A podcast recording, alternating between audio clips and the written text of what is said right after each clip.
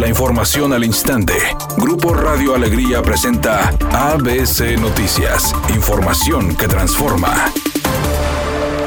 Con lágrimas en los ojos por la alegría de ver sana y salva a su hija, la señora Griselda se reencontró con Sofía Abigail de seis años, quien fue secuestrada ayer afuera de su casa en el municipio de Pesquería. Las autoridades informaron a través de un comunicado que la menor fue localizada en un domicilio ubicado entre las calles Manuel González y Galeán en San Pedro, ya que vecinos del sector reportaron que escucharon sus gritos, por lo que hicieron un llamado a la policía indicando que en el lugar se detuvo a una persona.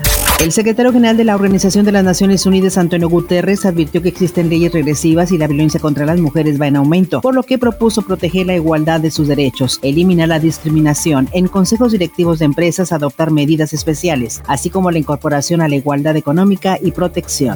Agentes de la patrulla fronteriza en Texas informaron a través de un comunicado que el pasado domingo detuvieron en Peñitas, Texas, a cientos de migrantes que cruzaron ilegalmente a Estados Unidos, incluidos 50 niños no acompañados. Posteriormente, ayer lunes detuvieron a 107 familiares y 24 niños no acompañados cerca de La Grulla, Texas. Por su parte, la Casa Blanca informó que la cantidad de niños podría aumentar a 26 mil por mes en septiembre al finalizar el año fiscal 2021, superando los 16 mil que llegaron a Estados Unidos este mes.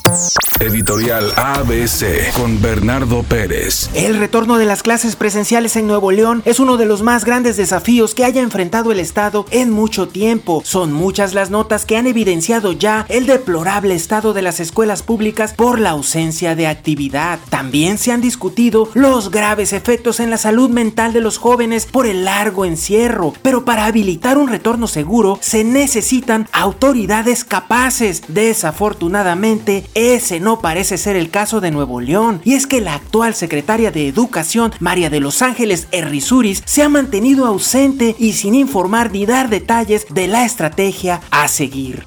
Con un solitario gol de Irving Lozano al minuto 89, la selección de México se impuso 1 a 0 ante Costa Rica en un duelo amistoso celebrado en Austria. El equipo dirigido por Gerardo Martino logró reponerse rápido de la derrota ante Gales y cierra la fecha FIFA con una victoria. Ahora deberán prepararse de cara a sus próximos compromisos pensando en la Liga de Naciones de la CONCACAF, así como la Copa Oro 2021. La cantante Mariana Ochoa dijo que está feliz porque muy pronto volverá a la pantalla chica como actriz, pues será parte del elenco de la serie Tic Tac Toc El Reencuentro, un programa que pasará a través del canal de las estrellas y que presenta la vida de un grupo que después de muchos años se reencuentra intentando volver a los escenarios. En este momento se registra un accidente en la avenida Insurgentes antes de llegar a la avenida Gonzalitos en el municipio de Monterrey. Maneje con precaución. Mientras tanto, en San Nicolás se reporta un choque en la avenida López Mateos en dirección hacia el norte antes de llegar a camino a Santa Rosa. Sea paciente, la velocidad estimada de avance es de 30 kilómetros por hora. Maneje con precaución y recuerde siempre utilizar su cinturón de seguridad y no se distraiga con su celular mientras conduce. Que tenga una excelente tarde. Es una tarde con cielo parcialmente nublado. Se espera una temperatura mínima que oscilará en los 24 grados. Para mañana miércoles 31 de marzo se pronostica un día con presencia de nubosidad, una temperatura máxima de 30 grados y una mínima de 18. La temperatura actual en el centro de Monterrey 32 grados.